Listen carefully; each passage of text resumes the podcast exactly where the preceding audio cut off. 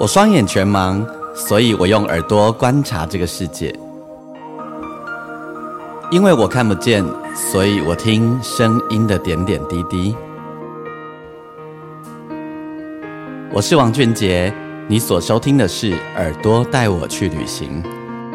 在这里，我们一起听声音的大小事。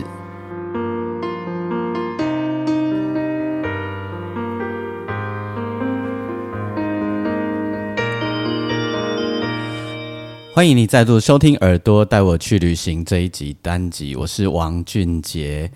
在今天我们呃这个单集要进行之前呢，一样要跟大家说，如果你喜欢我们的单集的话，邀请你可以在你的收听平台底下帮我按星星评分五颗星，啊，也可以帮我订阅，然后分享给更多的朋友哈。如果你是新进来的朋友，邀请你帮我喜欢了以后可以帮我订阅。然后分享给别人，那呃，同时你也可以上我的粉丝页，你可以打钢琴诗人王俊杰。我的呃每一集的单集呢，我都会在我的粉丝页留下一则贴文，邀请你可以在我的粉丝页呃的贴文底下跟我分享你的感觉，或者留下一些你的讯息给我，这样子吼。那你也可以私讯给我。OK，那延续着上一。一个单集，上一个单集为大家介绍了我自己呃会从事编曲的过程，然后讲了呃我在因为我看不到我眼睛看不见，所以在那个学习的过程里面我所遇到的一些点点滴滴，呃在上一集跟大家分享了这些。那么呃在这一集呢，我想要跟大家分享几首我编曲的作品，然后还有他们的一些小故事哦，这还蛮有蛮有趣的啦，吼。好，那同时呢，宣传一下，就是在呃六月份，我跟萧煌奇有两场演唱会。我跟萧煌奇是从小一起长大的朋友吼，我们还一起在很小的时候就一起，我们在盲校一起长大。那我们另外有一伙一伙朋友，一顶吼一顶阿温走集团叫全方位乐团，在我们呃小时候。呃，十几岁的时候我们就组团。那时候其实那时候大多的眼睛看不到的朋友，很多人都会去按摩吼。那我们就因为我们在学校就一起玩团，所以我们就想说，我们有没有可能我们自己呃未来离开学校之后，我们后来在社会上就业的时候，我们可以继续玩团，继续玩音乐。那于是我们就组了一个全方位乐团。那几十年过去了，我们这群老朋友们也都在这个音乐的业界里面，没有人离开，这还蛮蛮开心的一件事情啊。那呃，去年消防局就揪我说，今年我们来办个合体吧，然后跟我们的老兄弟们一起同台做表演，这当然是一件很开心的事情啊。于是就有了这样的一个演出。时间呢，就在六月份，六月份有两场哦，一场是六月十号，六月十号晚上八点在台北的 Legacy 传音乐展演中心，另外一场呢是在台中的 Legacy。好，那售票连接呢，就容许我再跟大家宣传一下喽哈。那呃，我把我们就把售票连接放在内文里面，呃，那大家如果你有时间的话，邀请你可以来。看看我们的表演，应该会让你觉得很开心、很好玩、很温馨。然后，嗯，第一，我跟消防旗都很会讲笑话，讲干话一流哈。然后，我的这群伙伴们呢，我们这群老兄弟在台上也很会讲一些有的没有的。然后，当然歌就好听喽。呃，两位金曲歌王一起同台，好，那我们呢正开始宣传哦，所以大家也可以帮我们转分享。然后呢，也邀请你一起来哦。吼，OK，欢迎你就直接把票买起来吧。OK，那呃，今天的节目，我们这一集的单集呢，我会透过 KKBOX 我把歌曲嵌入。所以呢，如果你没有 KKBOX 的话，那呃，我会把歌歌单放在内文，那你可以自己上 YouTube 点开来听听看。好，好，我们就来开始来讲故事喽。其实我编曲的过程啊，呃，我编过蛮多各式各样不同的东西吼，包含了当然国台语歌是基本款哦，然后呃纯音乐的那种心灵音乐啊、冥想音乐啊，包含宗教音乐啊，这个也都做过。那还有其他各式各样有的没有的，包含选举歌啦，吼，或者是一些克制化的音乐，那甚至于是一些广告，还有纪录片配乐、电影配乐。其实我都有做过啊，听起来好像还蛮多的吼。应该先聊聊我我怎么做影像配乐这件事，好不好？嗯，因为基本上哦，影像配乐其实它需要一点视觉。好，首先呢，一般来说哈，一般来说如果是做广告的话，呃，广告已经拍好以后。少数哈会是，诶，先把音乐已经找到了，已经做好了，再开始拍。多数呢是广告拍好以后，再回来呃找配乐，然后照着广告的描述，然后哪里要起来，哪里要下去，这样子来对着影像做配乐。现在哦，现在比较多就是呃找好现成的音乐，或者是。呃，啊比较不会否那个影像的 feel，然后上下了，比较不会这样子。现在比较多会是找现成的音乐，或者是呃写一首主题歌，甚至于就是一个舒服的 background 放在背后就好了吼。大家都是这样子。好，那那个时候怎么办呢？广告配乐，呃，我看不到影像，所以呢，我就要当时要有一个人当我的助手，告诉我呃哪里哪里发生什么事，然后是第几秒，好等等。所以这个做没几次哈，我就不做了，因为这对我来讲太辛苦了哈。我我我还是不要浪费时间赚这种钱。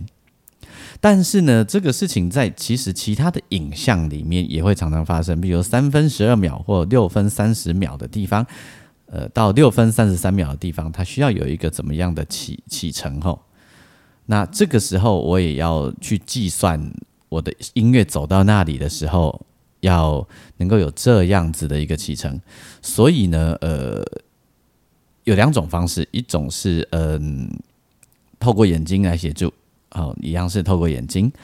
那另一种呢，是我透过呃，因为算换算小节的方式。什么叫换算小节？这你一定听得头晕晕的哈。来解释一下哦。嗯，各位知道音乐哈有速度，比如说速度六十七十八十九十一百一百一百二百三哈。那六十的意思呢，就是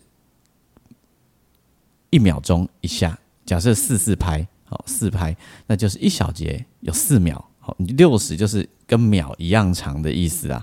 好，那我就用这个数学逻辑去算哦。那好，我以六十来解释，大家比较了解。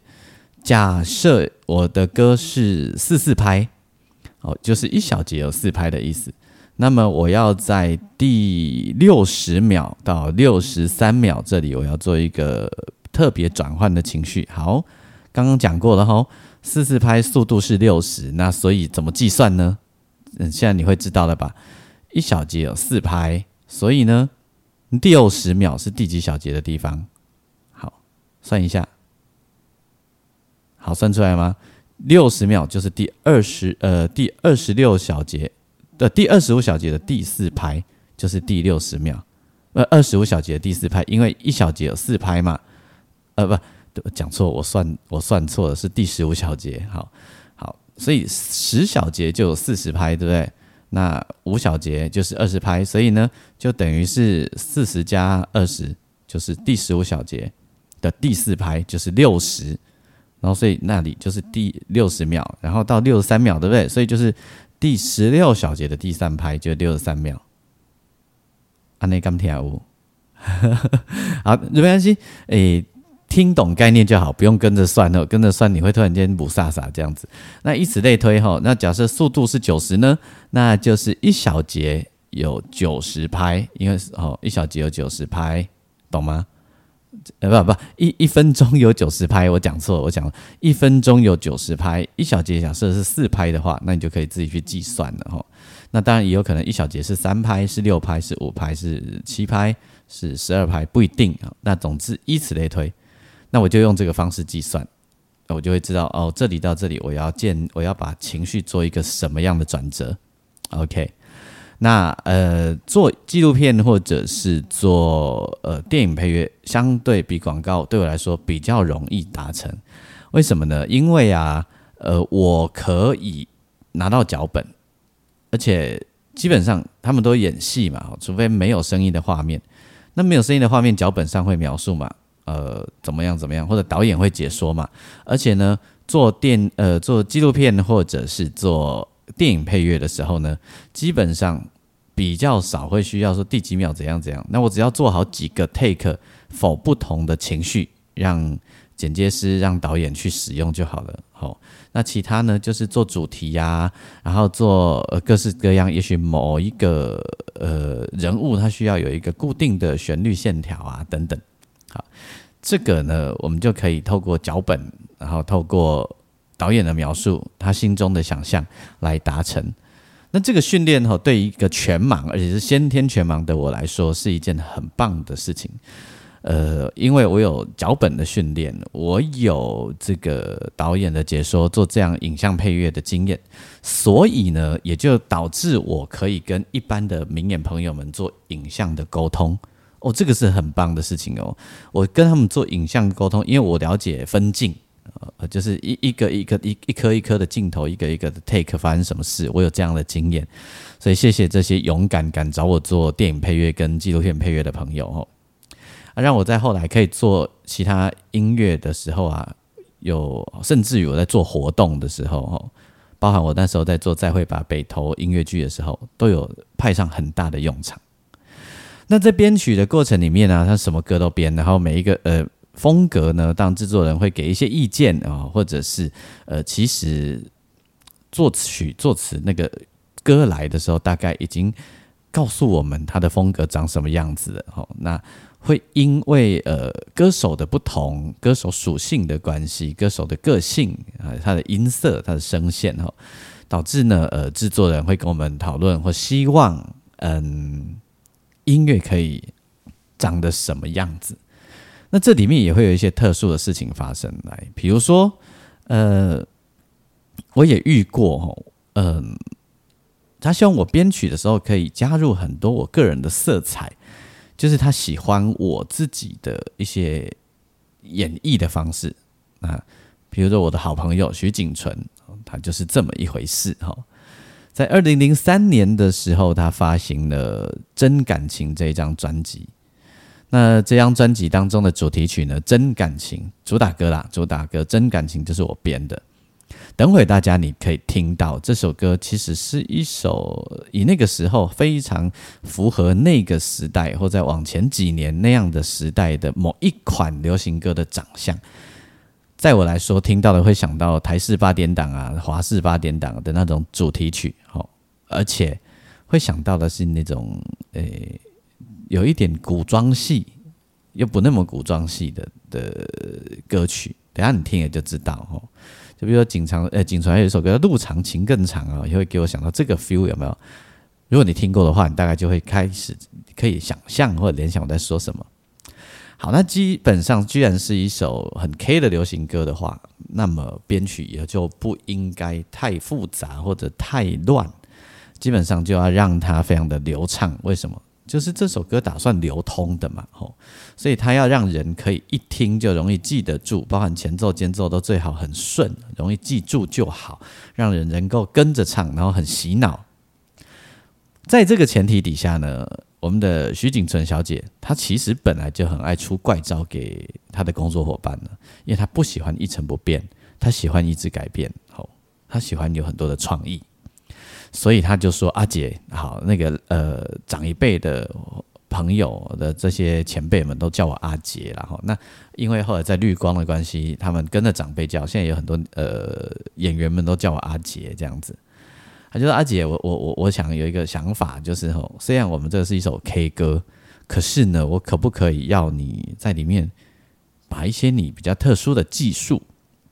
你一些很特别，只有你有的一些句型啊，或技法，啊或你的钢琴表现啊等等啊，放进去。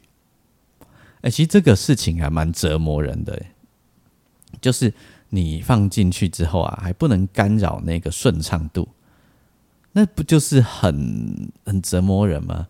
所以呢，呃，我我就想了很久哦，我想来想去，各位等下听一下，你就会发现。有一些电钢琴的声音，钢琴的声音有一些突出的地方，会有一些那种呃，有点心理音乐啊，噔噔噔噔噔噔噔噔噔噔，嗯，叮叮叮，做一些那种很细表情的，也许你说不太出来，但是经过有我这么提醒的，你一定感觉得到，在整个很流畅的流行歌的氛围里面，但是有一些小小的巧思是在钢琴上。好，那而且这个小姐很可爱，她就说，我们通常流行在副歌的时候就要鼓进来，或者在 A two 鼓就进来。她说不要，她要在间奏的时候鼓再进来。哈，好，所以你就会听到更多有一些呃我的钢琴的小巧思。哈。那试试看看大家能不能听得出来，也就是说，平常通常这个卡拉这个 baking 都会就是安安全全的过去，可在这里呢，你会听到一些电钢琴的一些呃小小的对话，小小的炫技，但是不能炫得太夸张，好，因为要维持真感情嘛。好，那我们就先来听徐锦纯的这一首。真感情专辑里面的主打歌《真感情》。OK，听完了《真感情》这首歌之后呢，你有在里面听到我的真感情吗？好，你有没有听到我一些小小的、小小的炫技一下那种噔噔噔噔嘣嘣那种钢琴的，就是。像水滴一样，呃，像玻璃珠一样的这种 feel，有听到吗？这有时候蛮为难人的哦。景纯就爱做这种事，哦，他就很爱为难人。我跟你讲，我们光是做表演，他有最知名的歌叫《玫瑰人生》，对不对？然后或者还有《睡吧我的爱》，对吧？这位小姐呢，她每次呢都希望看能不能发生一个不一样的玫瑰人生，在一样里面创造一点不一样的氛围。他都会希望发生这种事，这就是他。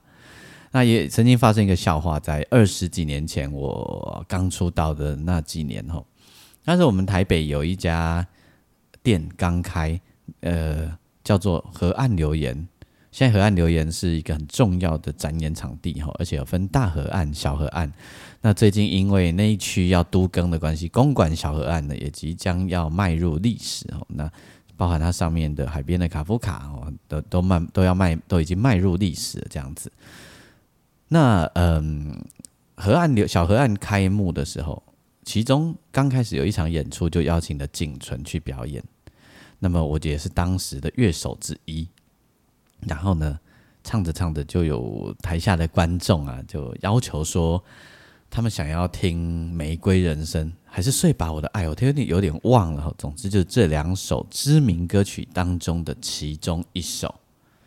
可偏呢，我们这位许小姐呢，那一天不要唱这首歌，而且怎么样就是不唱这首歌。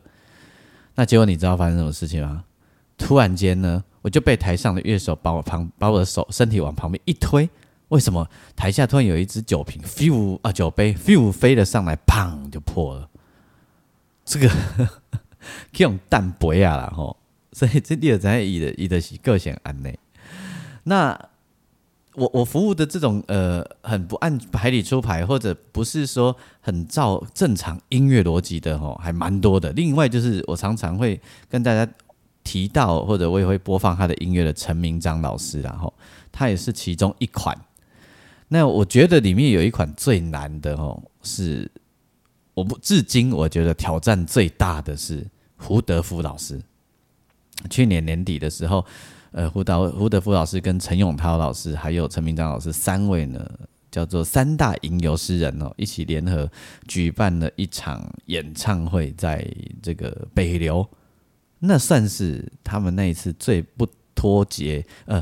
最不脱稿演出，最没有像脱缰野马的一场了吧？我想，好，好，那我们来回头来讲下一个故事，就是我要讲的胡德夫老师。哦，这这个呢，呃，胡德夫老师的第一张全专辑，专辑名称叫做《匆匆》。那制作人是郑杰任先生，郑杰任先生在这个角头唱片过去制作的很多张专辑，吼。胡呃陈建年的专辑啦，然后纪晓君呐，后呃还有呃那个好没关系，一下我想不出来，反正很多就对了。那他也呃做电影配乐，也做剧场配乐，也跟很多剧场合作。那么他现在的头衔呢，就是台中有一个新超超级观光景点，看表演的地方。如果你去的话，大概晚上可能都会选择去那里，叫做铁花村。他就是铁花村的艺术总监，哦，他是负责整个秀啊等等的。好，当时他是制作人，他跟另外一位王继山先生。那么他们的胡德夫老师的工作方式是这样，因为好，胡老师呢是没有办法先帮他做好编曲，叫他照唱的。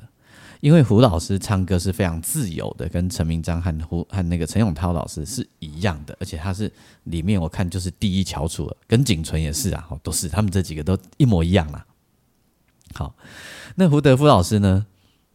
因为他唱歌每一次的 feel 都不一样，好，而且当然就不会昂可立克，就不会跟着节拍器吟游诗人嘛，然后所以一定是很自由。那他是弹钢琴唱的，也不会说啊，这里一定要是四拍，这里要几拍，不一定，他就是不一定就对了。于是当时呢，他们就做了一个选择，就呃把胡老师带到了淡江大学的文资厅、文资音乐厅。好，那是一个场地非常棒的地方，然后很适合录专辑，因为他那里有很棒的钢琴啊，音乐的残声音的残响也非常的好。我自己的专辑也都在那里录钢琴。那然后呢，就让胡德夫老师呢。随心所欲的每一首歌录个几个 take，好，然后呢，他们就挑出他们觉得最好的 take。那胡老师就是自弹自唱，弹钢琴边弹就边唱的这样子。哦，这个在录音上也是一个很重要的挑战，因为啊，虽然在以前的时代，就是非得要自弹自唱啊，非得要边弹边唱，或者是乐队跟歌手同步。所以你听以前的老录音呢，会有一些瑕疵啊，就是因为这样子。但现在的录音呢，嗯，为了让音声音干净，所以每一个都可以分轨哈。那如果要用这种最传统的录音方式，又要让声音干净，又可以后面有很多的细节调整，那就是考验录音师的功力了。那这位大录音师呢，鼎鼎有名，叫陈冠宇哦，那个一粒高录，还有很多人的呃这个。混音录音都是陈冠宇先生他所负责的哈。那我跟冠宇曾经在年轻的时候也有不少的合作。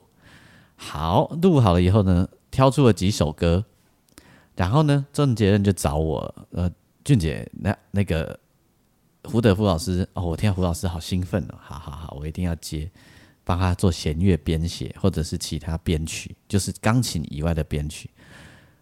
我都没有先听听看，我就傻乎乎的就答应了，因为听说是胡老师就兴奋了，你知道吗？这下不得了了。我刚讲了，胡德胡德夫老师没有拍子，他就是像吟唱一样，他想到怎么样，所以他忽快忽慢。这光是写谱用 MIDI 用电脑在写谱就是一件事，所以呢，我就写好谱以后呢，请我同学校对，反正呢之后他要当弦乐领班嘛，校对完了以后呢。只能写出音堆，因为呢，呃，然后上面下面又是原住民歌词，写上去也没有用。好啊，有啦，有一些是有国语词的，那还 OK。进到录音室这下就麻烦了。好，首先先说编曲再麻烦，我根本没有办法整理它，我只能把音，我就很手工的把它弹出来，因为我看不见嘛，我就听着胡把胡老师的声音丢到呃机器里面，然后呢开始。手工一个音一个音的弹进去，其实就很像我在录音，我我好像自己就在搭弦乐团的啦，我自己就在搭，因为不能修啦吼，因为就没有牌子，什么都没有，你就是照他 feel 他的 feel 跟着走就对了。但是写谱的时候就很辛苦，他也要跟着听，然后呢，有的拍子少一拍多一拍少一拍，甚至少两拍，或者这里一拍不到，拍子也呃也很难记录。那于是呢，这个编曲对我最大的挑战就是进到录音室以后。弦乐的乐手不可能把每一首歌都听得很熟。来的时候呢，我就负责要当指挥，我就跟他们说：“你们看我头点下去，或者手一抬的下一拍，你们就要下。”就这样，一整张专辑就做出来了。这就是胡德夫老师的第一张全专辑，叫做《匆匆》。这很夸张吧？这对我来讲很夸张诶。为什么？因为这个光是我自己在家里就要花掉很多时间，然后到录音室的时候呢，我还要跟他们说。呃，我我要先消化哈，这这假设这首歌是间奏后的 A 二，但是弦乐老师们呢，他们要了解的是第几小节，所以我会说第六十四小节，好好比这么说，然后我的同学，我的领班在帮他帮我翻译说，哦，六十四那里会大概会忽快忽慢，要听着他哦，然后要怎么样哦？然后各位，我们是只有弦乐四重奏，可是我们要录出可能十几人的弦乐团，所以我们要重复叠上去。所以呢，每一次要叠的时候，都要看我的表情，我我手一抬，就是 当就要下去这样子。啊，这里面呢有一首歌非常的有意思。呃，我觉得好听，好听。然后，呃，我也觉得自己编的蛮好的，不抢胡老师的戏，但是也创造出那种太平洋的那种呃海浪的 feel。我自己喜欢跟你分享一下，然后也讲了这个故事以后，你再来听听看这首歌，就你可以跟着算拍子，你可以无聊跟着算拍子算算看。来自胡德夫老师的歌曲，这一首歌叫做《太平洋的风》，嘎仔这条是国语哈，哎，可以看着歌词。还比较容易，弦乐团还比较容易，这样。OK，我们来听这首歌。好，听完了《匆匆》以后呢，呃，不，我写冲下。好，《太平洋的风》这首歌很好听呢。嗯，胡老师在不同的场域啊，在不同的心情跟不同的情况下唱这首歌，其实 feel 都不太一样哦。这个是在呃专辑里面的版本。也哇，也好长一段时间了。胡老师，我去年听他唱这首歌，又跟二十年前的感觉很不一样了。这样，嗯，其实哈，我也有另外一个故事是很有趣的哈。我曾经做过另外一首歌是演奏曲，我自己在里面有当把 vocal 当成一个哼唱，然后它叫做禅乐。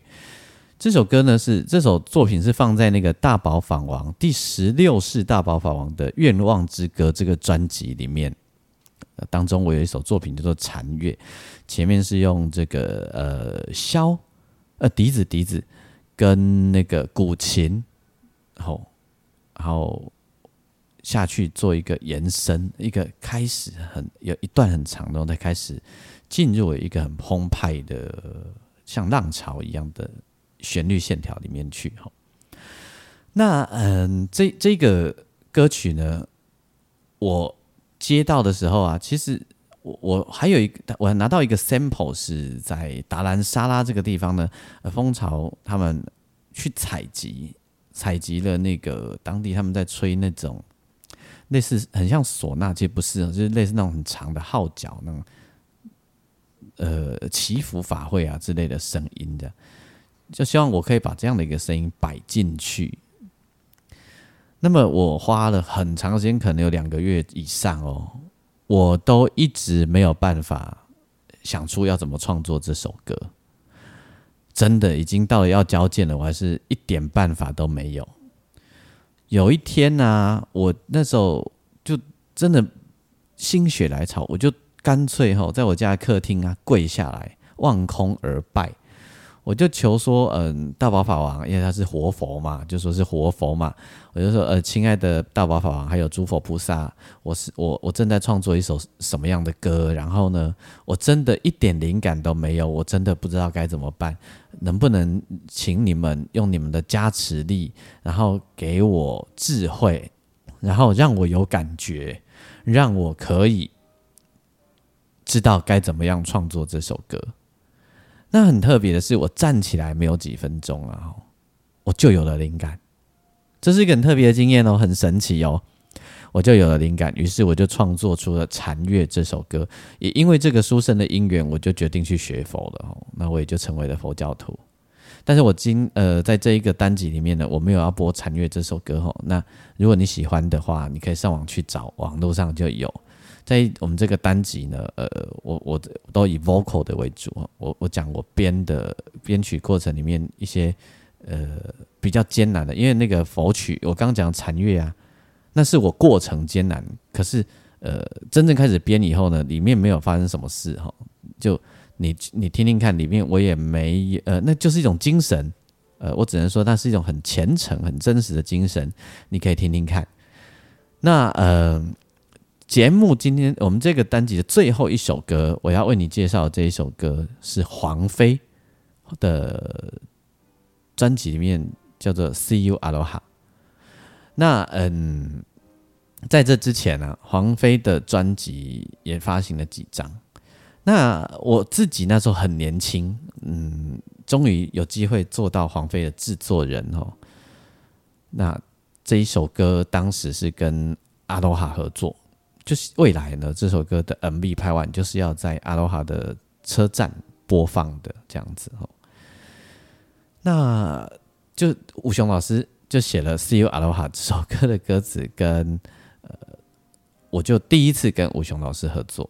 好，那我就想，那应该就是要有一种出发的感觉，然后有一种要开心出去玩的感觉，然后呢，所以一定要很快乐。那我就想要让他有一点点民谣。那那时候我又很想要黄飞的声音可以有一些可能性，那是我第一次当他的制作人嘛，也是第一次坐上制作人的位置，而且压力很大，是这一张专辑要在一个月内完成。好，那我就想，我就编的时候我就想让他有一点 country 的感觉，然后我还想着，那来把小提琴吧，小提琴会呃。会让人有一种阳光感，让人有一种充满希望，好，好像我们就真的迎着阳光，或者迎着前方美好的路，我们要出发了的感觉。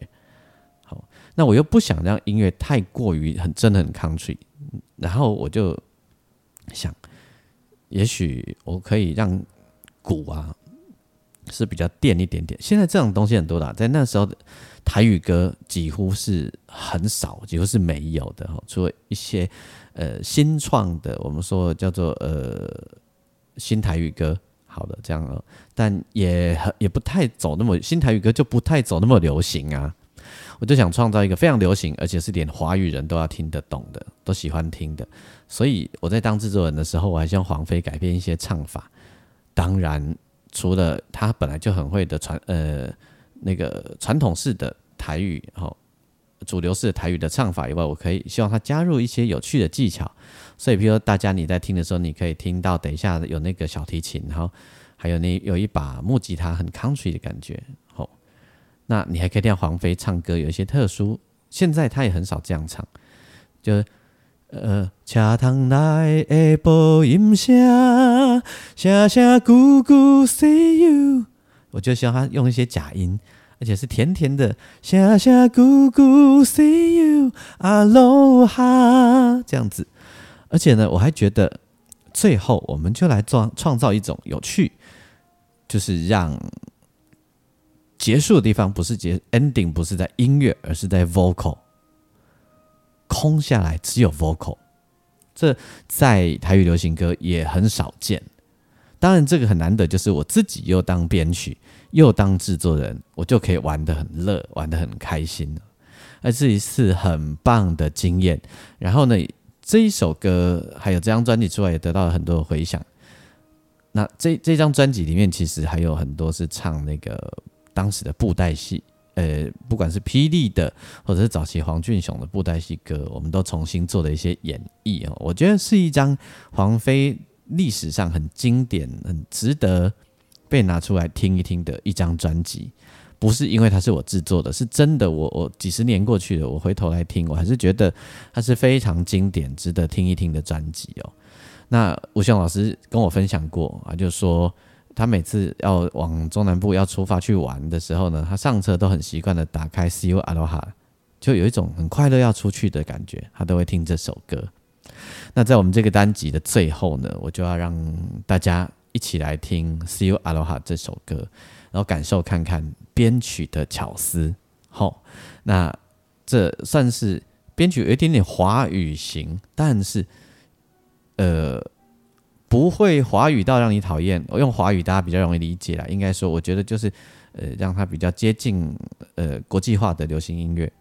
好，那但是还是保留的。呃，典型台语歌的样子，然后也让黄飞除了在典型台语的基础上，我们也做一些有趣的实验，大家听听看哦。那希望这一集的单集你会喜欢，邀请你可以上我的粉丝页，你可以打钢琴诗人王俊杰，然后你可以留言给我，也邀请你可以帮我的节目按赞五呃按评分五颗星，然后分享给不同的人。好哦。那我们下一次单集再见，我们来听 See you，Aloha。